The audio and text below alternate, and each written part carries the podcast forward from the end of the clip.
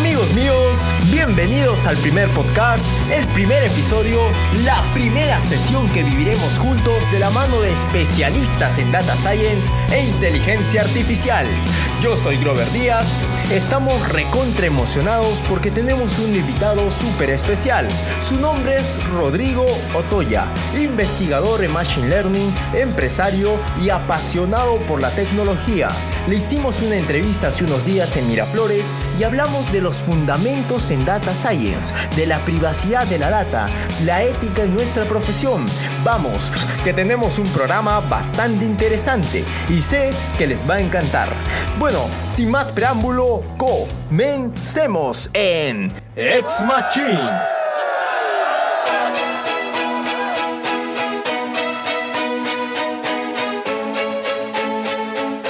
Hola Rodrigo, ¿qué tal? ¿Cómo estás? Cuéntanos a qué te dedicas actualmente, cómo iniciaste en este mundo del data science y cómo fue tu camino para dedicarte a la investigación en machine learning. Yo estoy tanto en la parte como empresarial, como acabo eh, de crear una empresa con unos amigos, es decir, es una empresa bueno, que se dedica a todo lo que es soporte pues, tecnológico. Y también, y también me dedico pues, al tema de la investigación, es decir, yo siempre he tenido como el bichito eh, pues, de la investigación desde que estudiaba pues, ingeniería de sistemas y luego, y luego ya me fui a todo lo que es pues, matemática y física porque eh, yo siempre quería aprender todo lo que es diseños electrónicos, pues quería pues, pues aprender cómo funciona un transistor. al final, como terminé pues aprendiendo pues lo, pues lo que es este, pues litografía, eh, al final como que, al final pues como fui a aprender pues lo que es espacio de Fock, que es, que es, que los espacios como que súper representativos de todo lo que es pues óptima cuántica. Entonces, y ya me fui aprendiendo todo lo que es física, y luego y luego no me quedé tranquilo y ya me fui con la matemática. Y yo me fui pues tanto con la matemática que ya que ya aprendí como que, oye, oye, cuáles son los fundamentos pues de la física a través de la matemática, porque ya sabía tanta matemática que ya pude aprender cuáles son los fundamentos. Es decir, pues cuando alguien aprende tanto de algo, ya se puede meter a, a cuáles son los fundamentos. Como ese es el camino que uno puede seguir. Ya puede eh, como aprender a cuestionar algo. Ahora, para nuestros amigos que recién están empezando a estudiar esos temas, hay dos puntos fundamentales que tenemos que definir. ¿Qué es Data Science y cuáles son sus limitaciones? Es que Data Science es una disciplina de las matemáticas que trata eh, de aterrizar todos los conceptos matemáticos, de la parte computacional con la parte, pues, con la parte estadística y con la parte de todo lo que es aprendizaje, pues que se llama Learning Theory que ya Learning Theory, que es decir, pues que lo que es aprendizaje computacional, ya tiene muchos años, tiene muchos años, muchos años. No, es que Data no. Science ha nacido hoy. No, no, no. Hoy tal vez se ha puesto de moda. Exacto, exacto. hablando de esto hace muchísimo Hace muchos años. Este, hay muchas cosas que no puede hacer Data Science, ¿ya? Entonces, hay muchísimas cosas, pero hay gente que piensa que puede hacer todo. Pero hay gente que se mete y piensa que ya es la panacea de todo, ¿no? Que va a una empresa que lo aplica y ya es y se pone con nombre como Data Science y es el gurú de todo, ¿no? Tú si pones un algoritmo para que, para que factorice números primos, para que te haga algo de teoría de números, falla garrafalmente. Eso quiere decir que como problema de lo que es optimización, sí, es súper bueno, pero, pero darle un problema de lo que es combinatoria y falla horriblemente. Para descubrir patrones no es la panacea, ¿me entiendes? Porque como red, como estructura, como se ha armado es bien simple. No es así súper complicado. si tienes un método supervisado o no supervisado, no es la panacea. Obviamente que tienes un poder computacional que a fuerza bruta que, lo que quieres, ¿no? Así como Go, así que a fuerza bruta busca todos, que busca cualquier espacio de soluciones, ¿no? Entonces, Así quién no va a poder hacerlo. Pero si la matemática es infinita, claro, si los números reales son infinitos. Y ahí ve el tema, es decir, a nadie le gusta ver como que el tema ya más profundo. Oye, dame porque yo quiero ver el tema de la moda, ¿no? Quiero ver el tema de que ahorita es el boom. Pero no quiero ver a ver sus limitaciones. No, eso no merece. ¿Me entiendes? Por eso ganan premios Nobel, porque hacen una matemática súper hermosa. Es decir, dicen hermosa porque es una matemática hermosa.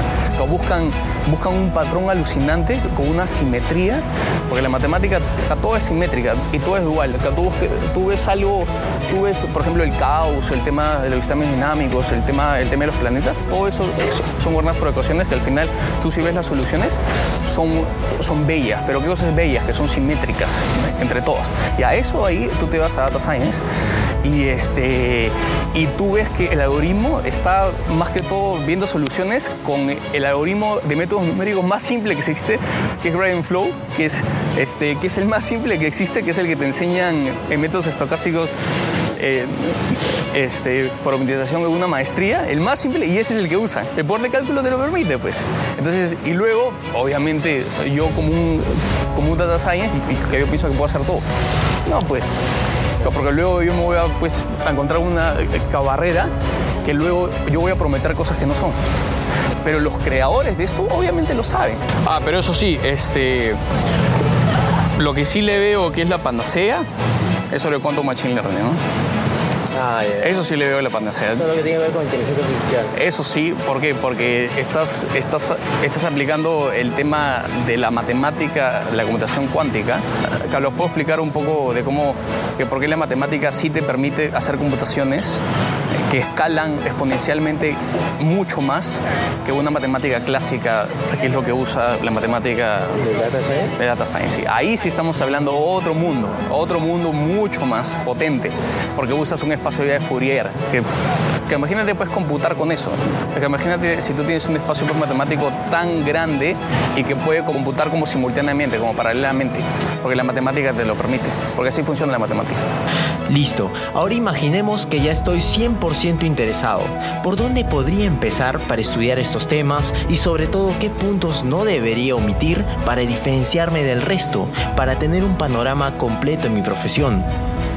Bueno, que tengas mucha curiosidad, de decir, claro, porque hay miles de cursos en, pues, en la web, ¿no? Es decir, que uno se puede marear. KBDX, Coursera, este, claro, tienes Udemy, tienes, claro, tienes un montón, hay páginas web, este, claro, tienes foros, este, claro, tienes blogs. Entonces, y uno, y tienes, claro, tienes parte técnica, claro, muy, muy técnica, que es parte, que es parte ya de programación, cada parte de estadística, acá tienes, acá tienes muchas métricas estadísticas. Este, y si uno como que no va con la base matemática, eh, yo pienso que no va a entender nada. Como paralelamente, como que vean eh, el, el tema de estadística, pues como también como las interpretaciones de esa estadística, uno, computacionales, porque, porque el tema de randomness, el tema de caos, el tema de orden, todo eso tiene como sus interpretaciones pues también computacionales. Y tienen, y tienen sus interpretaciones lógicas, de lógica computacional, y tienen sus interpretaciones filosóficas. Entonces, si alguien quiere realmente entender eso, como que como de los fundamentos, se vayan como, como, que, como que poco a poco a meterse a esta rama. ¿Y por qué lo digo? Porque cuando quieran entender algo un poquito más avanzado, por ejemplo, quieran ver un video o quieran irse a un evento o a un congreso o al mejor pues congreso, este, no sé, pues del mundo del tema Machine Learning, ellos van a decir, uy, no sé por qué, por qué el autor está haciendo eso. Entonces, y eso ahí es un pensamiento netamente matemático o es un pensamiento netamente computacional que se da, pues que se da mucho, se da mucho, por ejemplo, en teoría de juegos. Para todos los economistas teóricos, eh, su rama principal es teoría de juegos, ellos aplican su pensamiento matemático y al mismo tiempo como el computacional, bueno, que es algorítmico, a modelar eh, y entender y y como a poner supuestos en el mundo real para modelarlo mejor. Pero tú tienes que entender la, eh, como la filosofía y las matemáticas para yo poder como modelar mejor. ¿Me entiendes? Entonces, entonces ese es el tema. Porque si yo no comprendo verdaderamente qué onda con las matemáticas, se me va a hacer bien difícil como proponer algo, algo que como que una teoría alucinante, ¿no? Al, exacto, exacto, disruptivo. Sí, muy difícil se me va a hacer. Y me puedo quedar en, en lo que todo el mundo usa. Voy a ser operacional. Puedo ser una persona que netamente... eh, netamente- Técnica, muy- exacto, muy te- técnica. Te, te- te digo que hagas esto, lo hago. Exacto, exacto, muy técnica y este, al final lo que yo más voy a ver pues en mis correos va a ser como que, oye, este nuevo lenguaje pues, de programación tiene esta nueva librería, oye, este nuevo pues lenguaje de programación tiene este tiene esto, de repente pues como ha salido un nuevo framework para eh, no sé, pues para big data, para durar data, como ha salido este panda para esto, ¿me entiendes? Eh, Python, ya, en eso me voy a quedar. Entonces, y uno tiene que ver todo el panorama, es decir, tiene que hacer el esfuerzo, porque es un esfuerzo bastante para ver qué cosa hay más allá. Y yo creo que es mucho que pasa por la crisis un poco educacional, porque nunca me enseñaron bien las matemáticas. Y a mí eso me pasó también. A mí, a mí me enseñaron pésimo las matemáticas y yo tuve que aprender a solo. Me parece bastante interesante que hayamos tocado el tema de los fundamentos, porque es de ahí de donde parten mis conocimientos, las teorías y conceptos clave de mi carrera. Entonces, ¿es malo ser técnico o solamente operativo? No, pero el conocer las bases de lo que hacemos día a día nos hace profesionales muchísimo más completos. siempre en toda la ciencia o en todas las carreras como hay unos principios básicos. Tú vas a encontrar siempre patrones en todas las ramas el tema de la ciencia.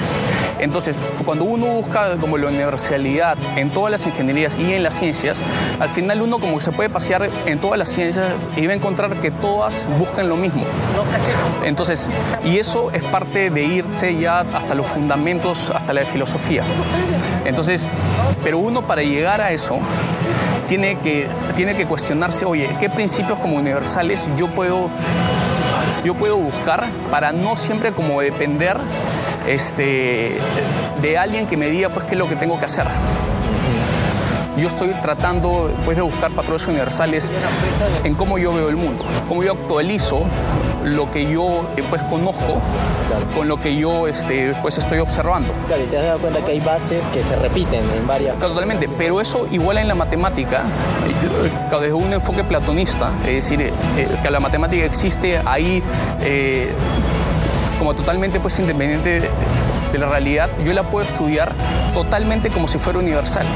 Entonces yo igual puedo estudiar pues la matemática independientemente de mis datos o de lo que pasa pues en el mundo real.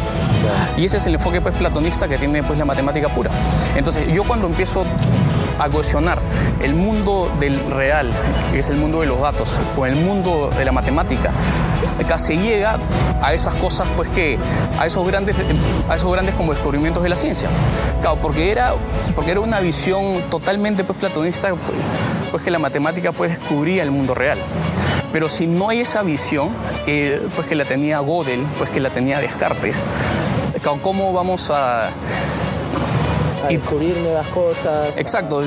Y toco esos temas. ¿Por qué esos temas? Porque ahorita pues en Data Science, como está pasando un poco eso, ¿Por qué? Porque, porque tú tienes como un framework, bueno, como un framework ya eh, establecido, que había en lo que ya hay, lo que ya existe. Que había establecido, exacto, y, y, tienes como un montón de papers de gente pues, que hace frameworks y yo prácticamente los uso. Yo prácticamente como los uso, yo sé que esto acá pues va a ser para, una traducción este, pues, de texto, va a ser para, para un reconocimiento facial, entonces ya todo lo uso pues como un framework que ya está establecido. Y eso ya me representa el mundo real. Entonces, pero ¿qué pasa si yo, si yo empiezo pues a cuestionar más de eso? Yo digo, oye, ¿eso realmente es inteligente? Hablemos ahora un poco de las matemáticas. ¿Cómo explican nuestro mundo y cómo se une la matemática a otras disciplinas para definir algo? Este. Toda la matemática se basa como en pegar cosas, que es la topología, como, como en pegar espacios. ¿ya? Es decir, yo tengo, eh, yo tengo un objeto, eh, pues un objeto que puede ser una donut, entonces, o yo tengo como dos, este, eh, como dos toros y yo puedo pues, pegar esos toros. Este, y al final, como yo puedo estar pegando soluciones matemáticas. Entonces, al final, el matemático juega con espacios. Y esos espacios pues le llama topológicos, o puede ser espacios métricos, o puede ser espacios geométricos. Y esos espacios tienen métricas, y esos espacios tienen, pues tienen medidas. Entonces, al final, el matemático juega con la lógica que tiene, pues, que tiene en la cabeza. Entonces, mientras más explora su lógica, mientras más explora la inteligencia humana, cosas puede pegar. Más, más cosas puede pegar y más cosas pues, se le puede ocurrir. Ese es el tema, porque por el espacio, por el espacio matemático, por el espacio matemático pues está estratificado, es decir, está estratificado y mientras más yo exploro como el concepto del infinito, este, más yo puedo hacer cosas. Y ahorita eh, la física y la matemática como son hermanos, hermanos, porque han logrado que, la simetría eh, de la matemática explique la física. Entonces como que, y este, hay gente hay gente que no le gusta eso, que son los filósofos del tema de la física, que no le gustan eso, pues que la belleza de la matemática explique la física, este, que están en rechazo con eso. A mi entender, yo creo que es una de las, una de las únicas formas que se puede explicar el mundo real, la verdad.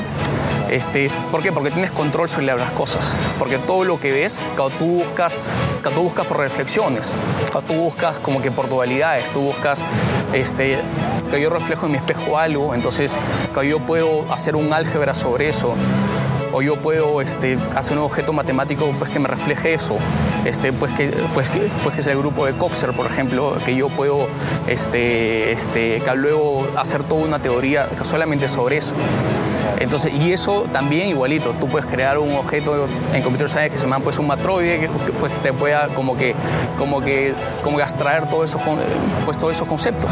Entonces, al final yo creo que mi mensaje es qué cosa, es, este, como es decir, este, mm, vean, vean las matemáticas como que, que tienen, que tienen pues, conceptos que los puedes ver en cualquier parte. O sea, tú vas a una charla matemática y lo primero que te dice un matemático, oye, ponme qué cosa, es, pues, qué cosa estás definiendo. Porque ellos quieren toda, ellos quieren pura definición. Si no la defines tú, tú tú lo que estás haciendo en la pizarra no te van a entender. Tú vas a una charla física y te dicen, a mí no me importa lo que estás definiendo, tú, ponme todo lo que estás calculando. Entonces, porque a ellos sí no le importa mucho cómo formalizar. Al matemático sí quiere todo formalizar. En el caso del estadístico, no. En el caso del estadístico, pues es igual que un ingeniero. Yo quiero calcular. Es exactamente igual. Entonces, si una persona en data science el tema, ¿cuáles son los retos este, de Data Science? El tema eh, que ya se están metiendo con temas más profundos. Porque Data Science ya están hablando, pues, pues el tema de inteligencia. Cuando están hablando ya tema de conciencia. Ya están hablando, oye, es el nombre de lo que es inteligencia artificial, no es por las puras. Pues, eh, eso mismo entonces, ¿cómo se innova dentro de nuestro mundo lógico y matemático? ¿Será que disciplinas como la historia o la misma filosofía, que pensamos que son totalmente ajenas a nosotros, influyen en los conceptos y teorías que hoy usamos y hoy tomamos como ciertos? ¿Cómo partió la física? Es decir, y el boom, por ejemplo. El boom de la física partió de todo el, por ejemplo, el tema de, la máquina de vapor, ¿ya?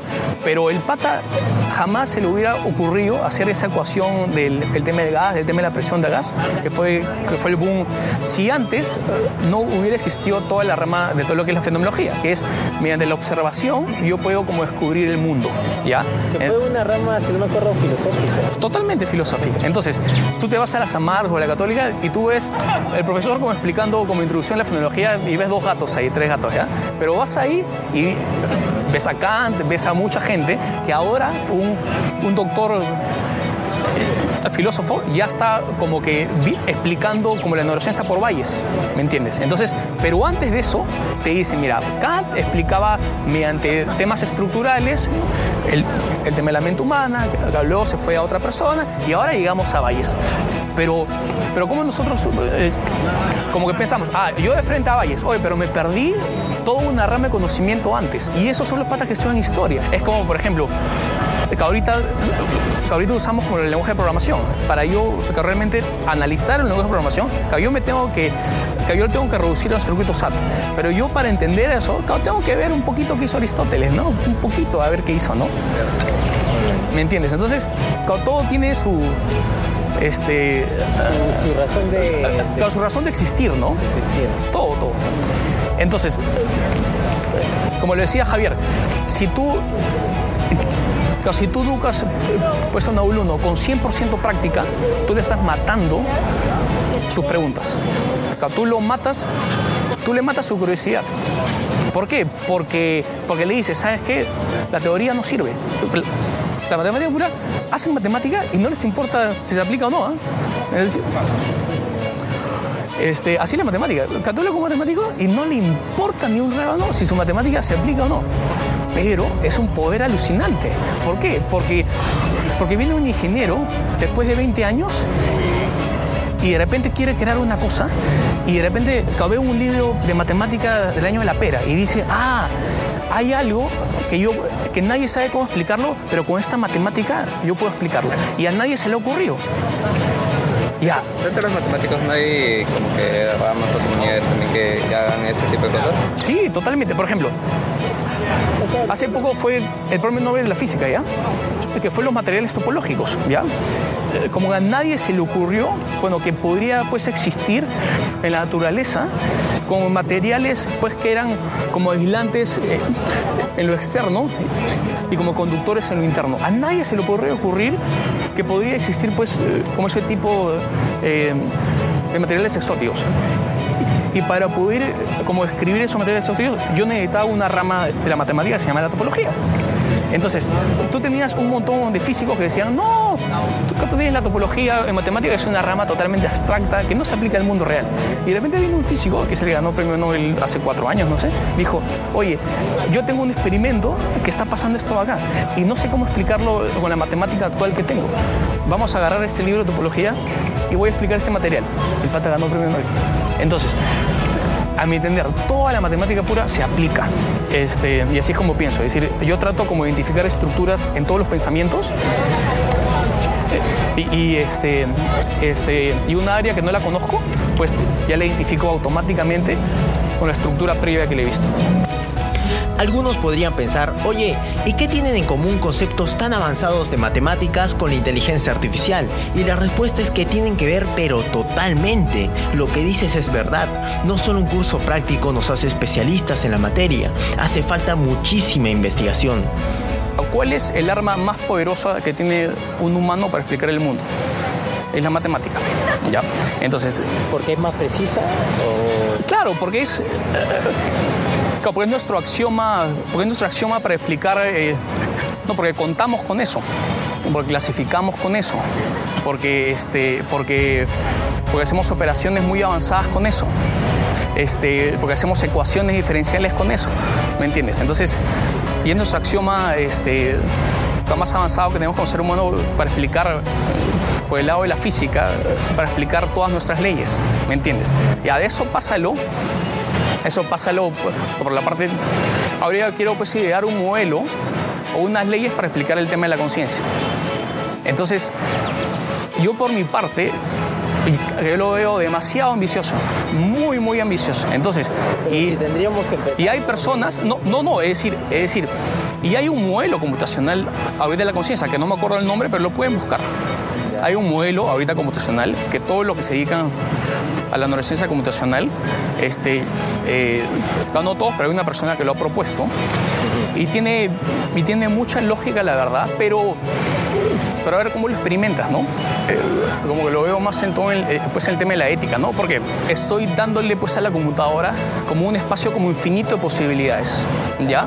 Entonces, eso ahí, este eso ahí yo le estoy plasmando toda la lógica humana, es decir, y todo el poder de la inteligencia humana a una computadora para que me optimicen cosas, pues que yo quiero de repente pues optimizar de repente una ruta o de repente quiero optimizar este un proceso dentro de mi industria. Exacto, exacto, exacto. Entonces, obviamente lo va a hacer pues mucho mejor mucho mejor que yo, pues. Entonces, más rápido, mucho más eficiente. mucho más eficiente y todo eso, ¿no? Entonces, ahí yo le estoy dando pues un poder que yo, pues que yo de repente, casi yo no sé cómo funciona, pues en el tema de ética, pues en el tema de en el tema de los errores posibles que puede tener, el tema de los sesgos que puede tener. Entonces ahí es un tema ya ético muy, muy fuerte, ¿ya? Entonces Y a todo eso yo le puedo llamar pues inteligencia artificial, es decir, yo le creo, yo lo quiero dar pues inteligencia este, pues a la computación, es decir, a un agente autónomo.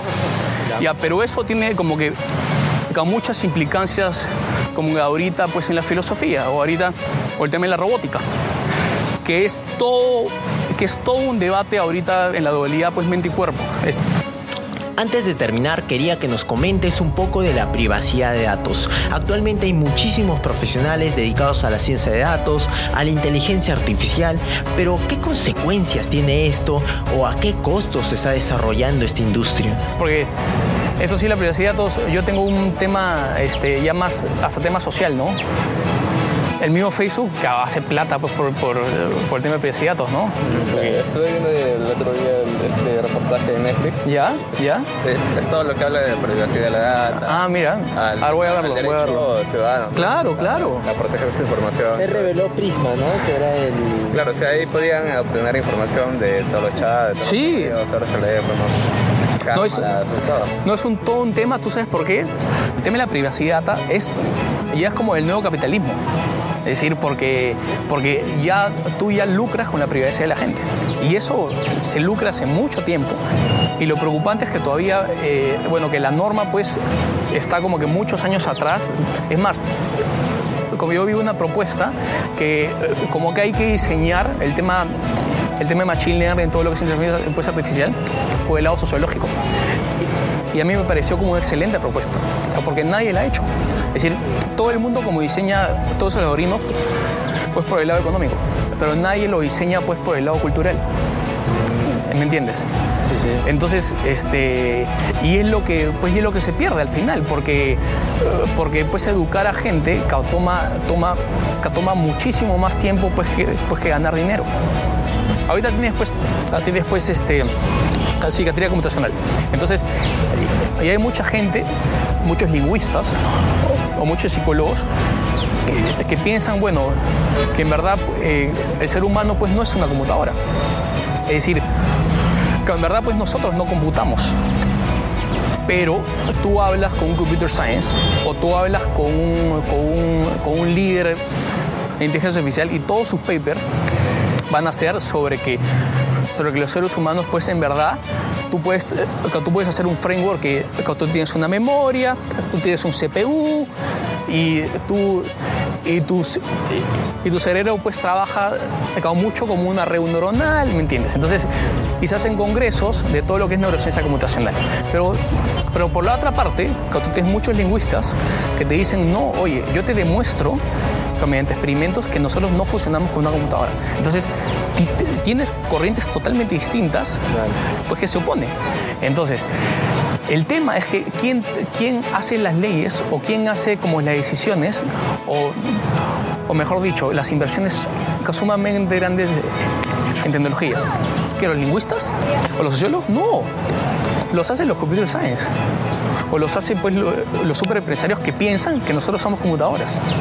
Ese es el punto. Se está prevaleciendo la otra, la otra rama. La otra rama, ganó la rama social, casi no la rama para, para hacer una máquina de todo lo que es generación de dinero, una máquina de producción. Ese es el punto.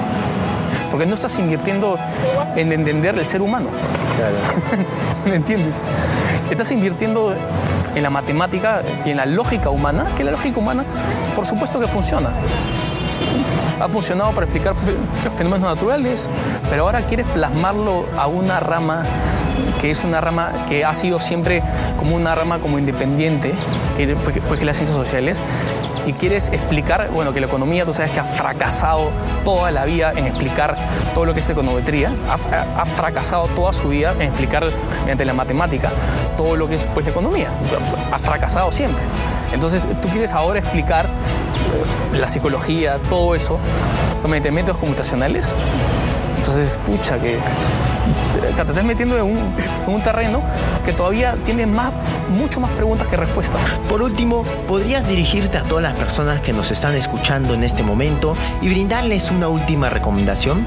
Y tú, querido oyente, si te has quedado hasta el final de este podcast, es porque en realidad estás apasionado con estos temas al igual que nosotros. Y este mensaje va para ti. Rodrigo, el micrófono es tuyo. Pues yo creo que uno no, no se puede quedar atrás. Entonces, lo que yo sugiero es que primero pues uno sea especialista, pues se entienda este, que ese es el primer paso, ser especialista primero o un gran estadístico, o un gran físico, o un gran matemático, o un gran programador, para luego y empezar a ver cómo las otras disciplinas pues se conectan entre todas y empiezan a hablar, porque se van a encontrar que muchas hablan pues el mismo lenguaje.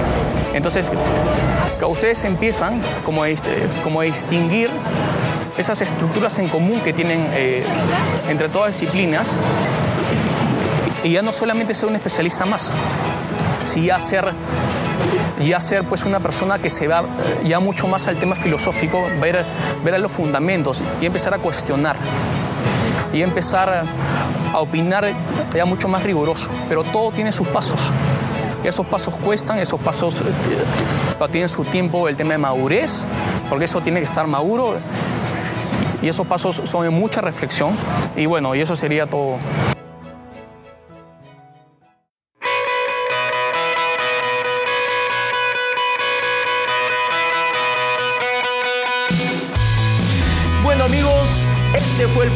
De esta semana. Muchas gracias Rodrigo, aprendimos bastantes conceptos el día de hoy. Yo personalmente me voy con una reflexión suya. Vayamos a los fundamentos, no nos quedemos solamente operativos. No olvides dejarnos tus comentarios, queremos escucharte, puedes recomendarnos también a un especialista. Este programa es para ti. Construyamos esto juntos. Nuestro objetivo es brindarte contenido de valor que nos ayude a crecer como profesionales. Y si realmente queremos que Latinoamérica sea una potencia tecnológica, necesitamos innovar y podemos hacerlo. Listo amigos, nos vemos en el próximo episodio de Ex Machine.